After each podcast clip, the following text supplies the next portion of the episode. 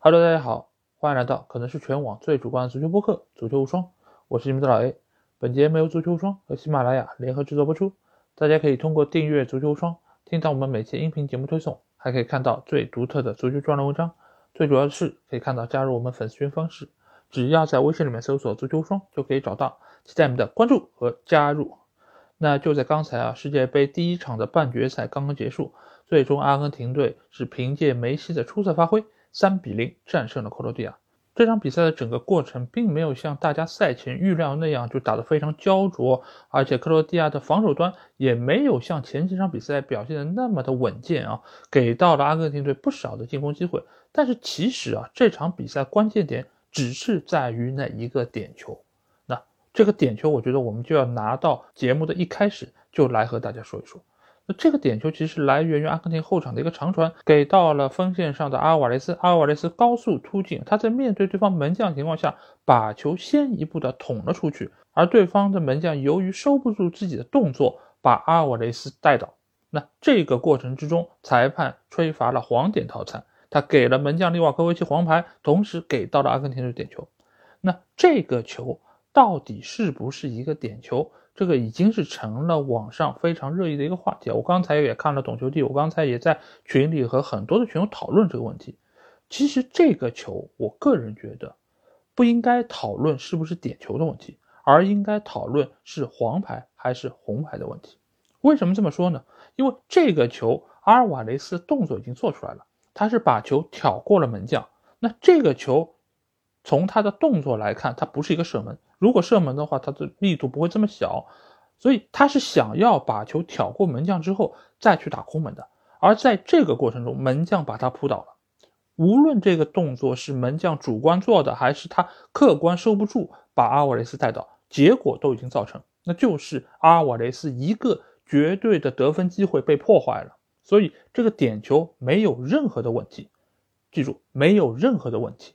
那问题就是在于利瓦科维奇这个球，他是主动的还是被动的？这个就取决于裁判对于他动作的认定。而从最后黄牌的判罚来看，那裁判认为这是一个无意的动作，就是我是出击想要扑球的，只是这个球我没有扑到，我扑到了人。这个如果你换一个角度来看，就像很多的后卫球员在防守对方进攻的时候，也存在很多这种所谓的球过人不过。这个球其实就是门将对于对方前锋球员的球过人不过。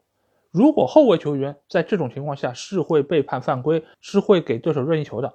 那这个利瓦科维奇的判罚这个点球也就没有任何的问题。这点非常好理解，你确实没有办法说哦，我门将要躲开你前锋怎么样？确实如此，双方都是为了争夺这个球权而去的，而这个球权从来不曾在门将的手里。所以他在没有碰到球的情况下，必然百分百就是一个点球。至于像很多人说到的，是不是以后前锋球员就可以直接往门将身上撞？这我觉得要分两方面来看。一方面，在这么高速争夺球权的过程中，前锋是不是有机会在这么快的情境过程中再转变自己的方向去撞门将？从我们常识的判断上来说，但凡你是学过初中物理，你就知道，在这么快的跑动速度下，你的惯性是非常大的。你要直接改变你的行进方向是相当困难的。而且这个球，阿尔瓦雷斯他并没有发生路线上的偏转，而是对方门将的出击造成了他从直线跑动的距离上被绊倒。所以这个点球还有什么可争辩的呢？最多的一个争议点，或许可能在于这个球它是射门。还是挑球过人，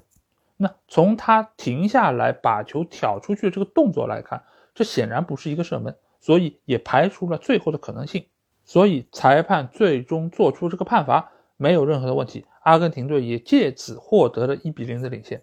那紧接着第二个进球很快又到了，那这个进球我更大程度上认为是克罗地亚还没有从前一个失球的阴影中走出来。整个后防线其实还处在一个懵逼的状态，再加上他们本身这个球运气也不太好，两个后卫的连续两次解围都没有成功。第一个球是打在了阿根廷队员的身上反弹了回来，第二个球是直接踢刺了，所以给到了阿尔瓦雷斯非常好的破门得分机会，最终把比分扩大为二比零。这也基本上已经宣告了这场比赛的结束啊！为什么？因为对于克罗地亚来说，他们必须要压上进攻。而对于克罗地亚这样一个球队来说，我们也非常清楚，他是靠什么走到了四强，就是靠他们非常坚固的防守。这个球队本身他们的进攻就不是强项，他们的进球得分能力也相当的有限。上一场打巴西是靠着唯一一脚打中球门的射门才取得的进球，所以你要让他们在落后两个球的情况下要扑上去进攻，要把比分扳平，这个是真的是有一点点强人所难。而且他们也不具备像荷兰那么好的中锋球员，那么出色的边路起球，所以在那一刻，克罗地亚被迫进入到了自己并不擅长的一个领域啊，但是他们又不得不这么做。所以在第五十分钟，我们看到克罗地亚他们也是放手一搏，用两个前锋球员奥尔西奇还有佩德科维奇换下了后防线上索萨，还有中场的布罗佐维奇，彻底是放弃了自己的防守，就是要孤注一掷取得进球。那这个对于阿根廷队来说，真的是一个太好的消息了，因为他们可以安安心心的稳固自己后防情况下打反击，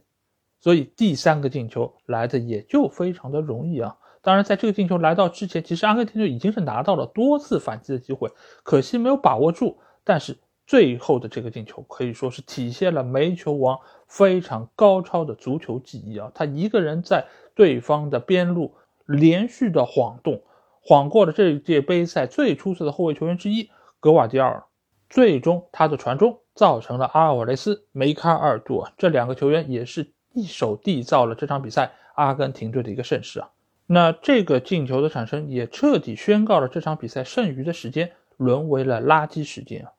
那我们可以来说一说这场比赛到底阿根廷队赢在了哪里？我觉得最大程度上还是出现在了他们在进攻端的一个表现，因为从比赛一开始，克罗地亚其实就非常清楚，我要限制梅西的发挥，我要切断所有给梅西的传球路线。如果梅西一旦拿球，那我就让两到三个球员来包夹他。这个思路其实非常明确，你也很难说他有什么错的地方。但是结果就和我们之前说到法国对英格兰那场比赛一样，就是你如果花了更多的兵力来盯防某一个球员，比如说这场比赛梅西，比如说上场比赛的姆巴佩，那就使得这个队伍的其他的球员可能会拿到更多机会。所以阿根廷队思路也很清楚，有球给到梅西就给梅西，如果没有办法给到他，我们就打其他有空位的球员，比如说这场比赛发挥非常出色的阿瓦雷斯。其实阿瓦雷斯已经不是第一场。奉献这么高水平的表现了，他在前几场比赛中也有进球，也有不错的发挥，但是更大程度上大家看到的是他不犀利的奔跑，他的拼抢。但是其实这个球员他不仅仅具有奔跑，他在曼城队内也好，他在阿根廷国家队内也好，他都有相当出色的把握机会能力，所以他的存在成为了阿根廷队这场比赛的一个突破点，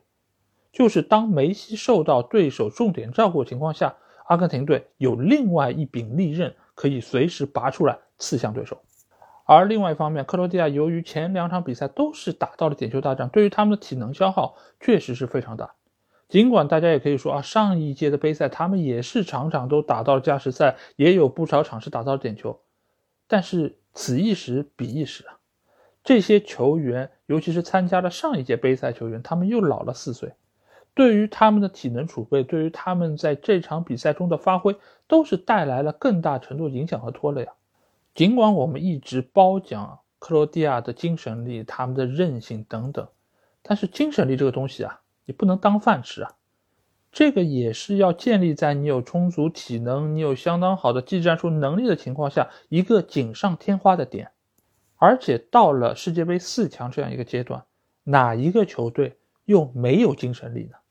另外一方面，在双方其实还没有取得进球的那个当刻，克罗地亚是有过一些进攻得分机会的。但是在那个时候，他们遇到了一个非常大的阻碍，是什么？就是阿根廷队的门将马丁内斯。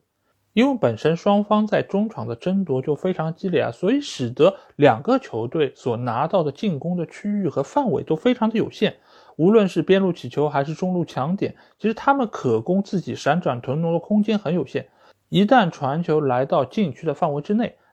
马丁内斯就会非常果断的出击，把球摘下或者形成破坏。这个是阿根廷队近几年门将里面最为显著的一个变化。就是以往阿根廷队门将，我们知道他们有非常快的门前反应，他们有非常不错的出球能力，但是他们在出击这一下，其实一直是他们的短板和弱点。而马丁内斯他是这样一个非常具有活动性的、非常现代的门将，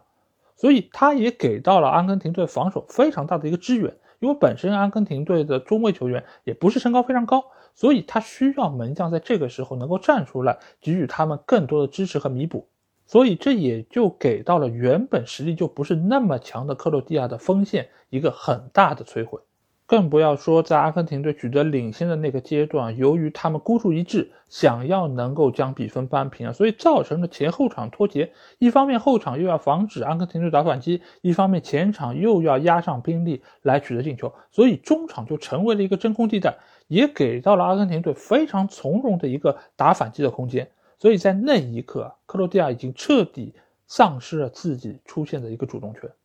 所以你看这场比赛，阿根廷队是不是打得更好的一方？显然是的。但是他们有没有优势像比分体现的那么明显呢？其实也不尽然。也就是从一个进球、一个变化开始所引发出来的全盘的变化。不过克罗地亚已经做到了他们能做的所有，因此这样一个具有韧性和强度的球队，值得我们献上由衷的掌声。